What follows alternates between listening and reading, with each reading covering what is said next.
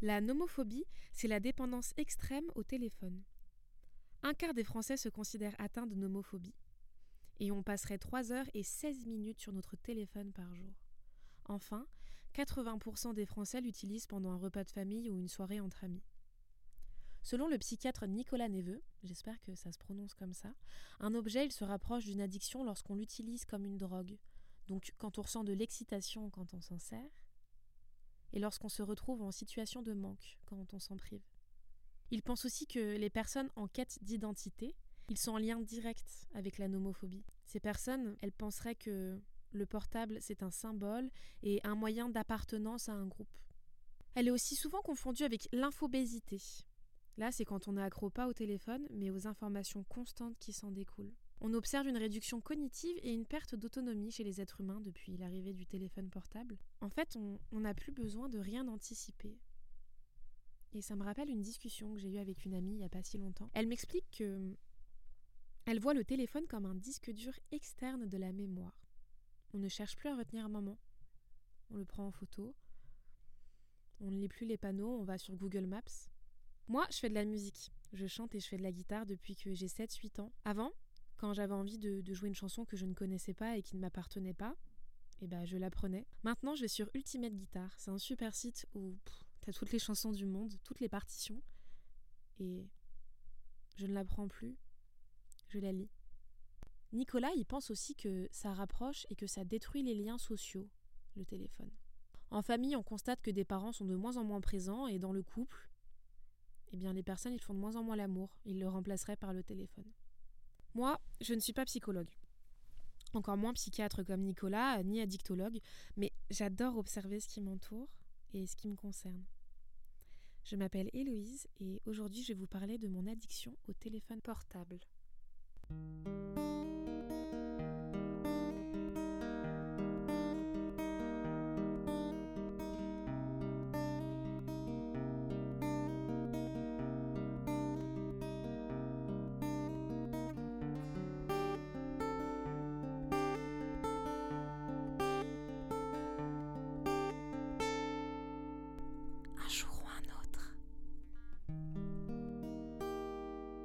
Commençons par le commencement. Mon premier rapport au téléphone portable, c'est lorsque j'ai eu un iPod fin primaire, qu'on se partageait avec mes frères et, mes deux sœurs. Puis j'ai fini par beaucoup plus l'avoir qu'eux parce que je me l'accaparais et je m'en servais pour écouter de la musique. Ensuite, j'ai eu un Samsung Chat 335, le concurrent du BlackBerry. C'était un téléphone à touche et c'était euh, l'ancien portable de ma sœur, dont je savais très bien me servir parce qu'en fait, je l'utilisais quand il lui appartenait. Et dessus, je pouvais juste envoyer des SMS et je parlais à mes copains et mes copines. Puis euh, au collège, en cinquième, j'ai eu un iPhone 4. Donc là, un téléphone tactile. Et j'avais pas encore les réseaux sociaux.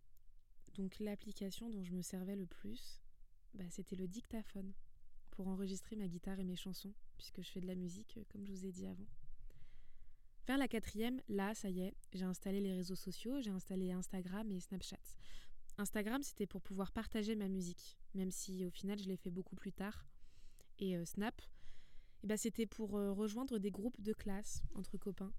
Et oui, c'est là que Nicolas, je pense, euh, a raison sur quelque chose, qui est que il y a cette, notion du portable qui est un symbole et un moyen d'appartenance à un groupe.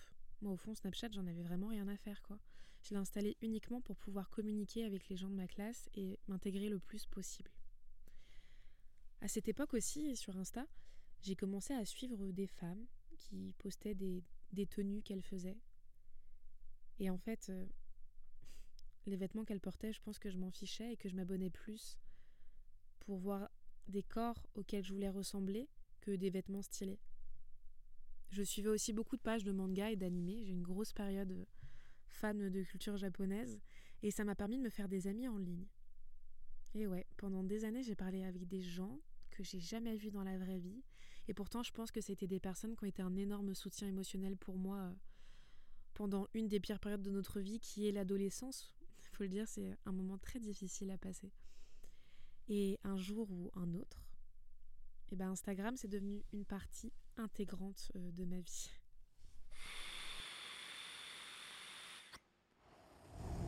J'adore travailler. Je suis en études de théâtre et euh, j'adore ça. J'aime vraiment très très fort ça. Et le souci, c'est que moi, je fais des pauses sans en faire. Ça veut dire que j'essaye de me reposer en allant sur mon téléphone portable. Et en fait, bah, ça ne me repose pas, puisqu'on est constamment stimulé sans vraiment l'être. J'ai un toc sur Insta, et que je vois une publication, il faut que je lis les commentaires. Et un jour, je regardais une interview de quelqu'un, et l'interview, elle parlait de rien, et en même temps, elle durait quand même 4-5 minutes. Et là, le premier commentaire que, que je lis, c'est la culture du rien. Et là, je bug. Et ça me rappelle quelque chose euh, que quelqu'un a dit une fois, c'est une amie d'une amie. Et elle disait, mais moi, j'arrive pas à approfondir une pensée en 140 caractères. On parle de tout sans rien développer, j'ai l'impression, parfois, sur les réseaux sociaux. D'ailleurs, en parlant de, caractères, j'ai pas Twitter, moi, par exemple, sur mon téléphone. J'ai l'impression qu'il y a une méchanceté qui s'en diffuse, une haine omniprésente. Et euh, moi, j'adore l'humain.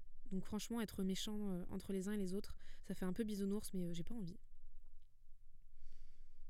Puis, t'as cette notion aussi de, politique sur les réseaux sociaux.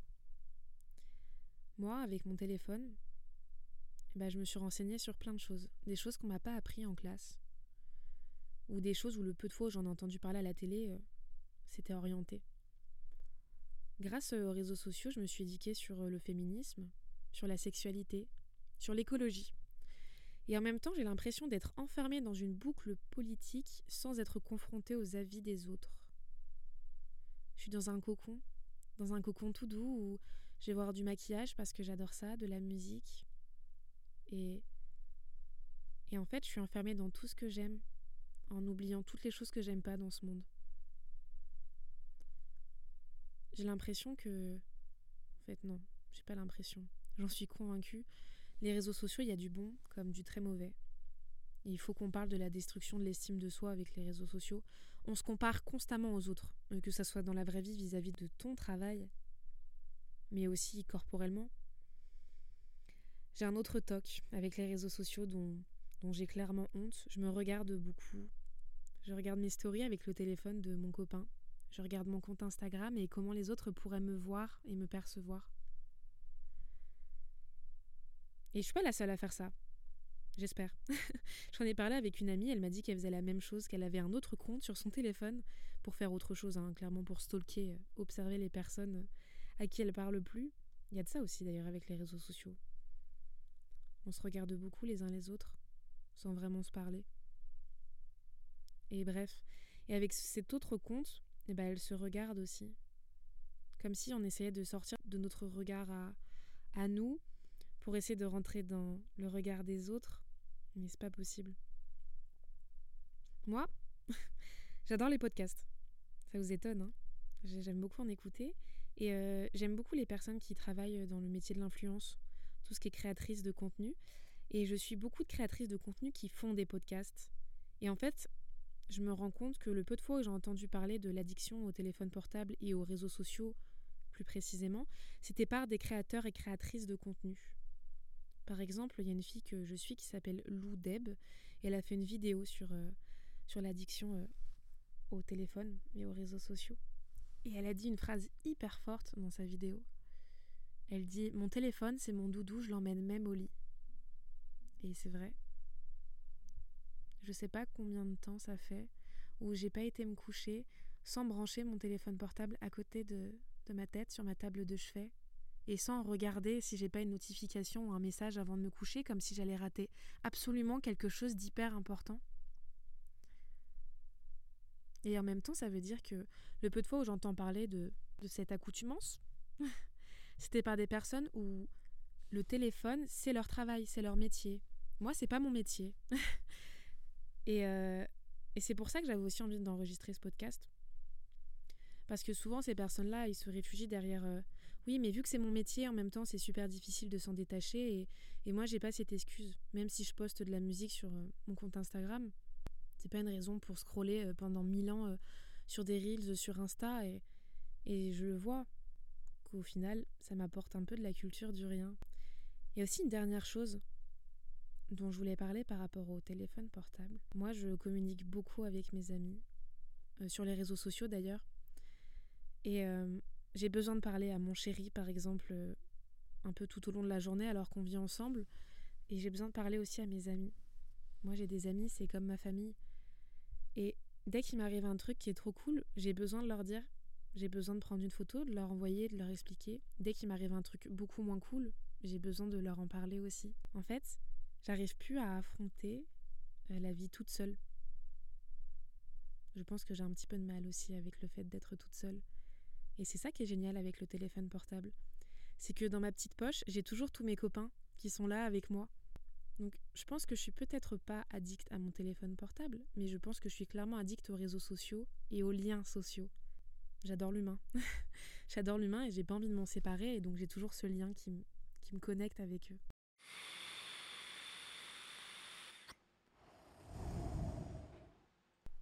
En conclusion, je voulais parler de comment diminuer les réseaux sociaux. Ça va être la partie la plus hypocrite du podcast puisque bah, j'y arrive pas. Sachant que j'ai enregistré déjà ce podcast il y a deux mois et j'ai fait plein de petites techniques en mode oui, faites ci ou faites ça. Ça fait deux mois. Au final, je ne les ai pas respectées et je vais toujours autant sur mon téléphone portable, mais je vais quand même vous les dire. Euh, il y a un truc si que je fais toujours, c'est que je désinstalle Insta euh, environ cinq fois par semaine, voire plus. En fait, dès que j'ai une tâche à faire, et que au lieu de la faire, je suis sur les réseaux sociaux, et ben à un moment donné, je vais essayer de surpasser ce truc de procrastination où, où je vais phaser dans ma petite bulle euh, où il y a plein de contenu que j'adore pour me bouger les fesses. Et donc je vais essayer de le désinstaller et après je vais le réinstaller. Et je fais beaucoup, beaucoup ça. Je, le fais vraiment énormément en vrai. J'essaie de choisir aussi entre travailler ou me reposer. Mais pas un entre-deux chiant. Pour moi, si tu travailles et que tu as ton téléphone portable à côté de toi, c'est que tu es en semi-repos, tu es en semi-stimulation et tu travailles qu'à moitié. Donc j'essaie vraiment de le mettre dans une autre pièce et de me mettre à fond dans mon boulot. Et si je veux me reposer, j'essaie de faire des vraies pauses, des vrais moments de repos. Ou par exemple, je vais trouver des passe-temps. Moi j'aime bien peindre. Et la différence, c'est que quand je peins, je m'en fous que ça soit joli ou non. Mon but, c'est pas que ça soit réussi, c'est pas que j'ai envie de le vendre et d'en faire des millions avec ou que ça en devienne mon métier. J'ai juste envie de me reposer, de faire quelque chose qui m'occupe les mains tout en me reposant. J'adore la poésie aussi, j'aime bien lire des poèmes, mais pas non plus des romans. Parce que c'est long les romans. Alors que les poèmes, c'est une page avec euh, genre 6, 7, allez 12 vers, et ça se lit rapidement, c'est chouette. Je bois du café aussi, je regarde des séries ou des vidéos. Bref, j'essaie de prendre un temps pour moi, concret, sans être envahi par les pensées des autres.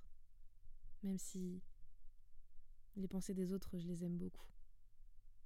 Enfin, j'ai lu ça sur France Bleu en cherchant mes petits chiffres euh, que je vous ai cité au début du podcast, il y a des applis comme Space qui assombrissent votre téléphone ou bloquent les notifications dès que vous avez passé trop de temps sur votre téléphone portable. Alors c'est assez contradictoire d'utiliser une application pour essayer de diminuer l'utilisation de son téléphone, mais ça a le mérite d'exister. J'ai pas essayé encore, faudrait peut-être que j'essaye. Merci beaucoup de m'avoir écouté et d'avoir euh, entendu une petite partie de moi pour aujourd'hui. Et je vous souhaite euh, une très bonne journée, une très bonne soirée et à bientôt.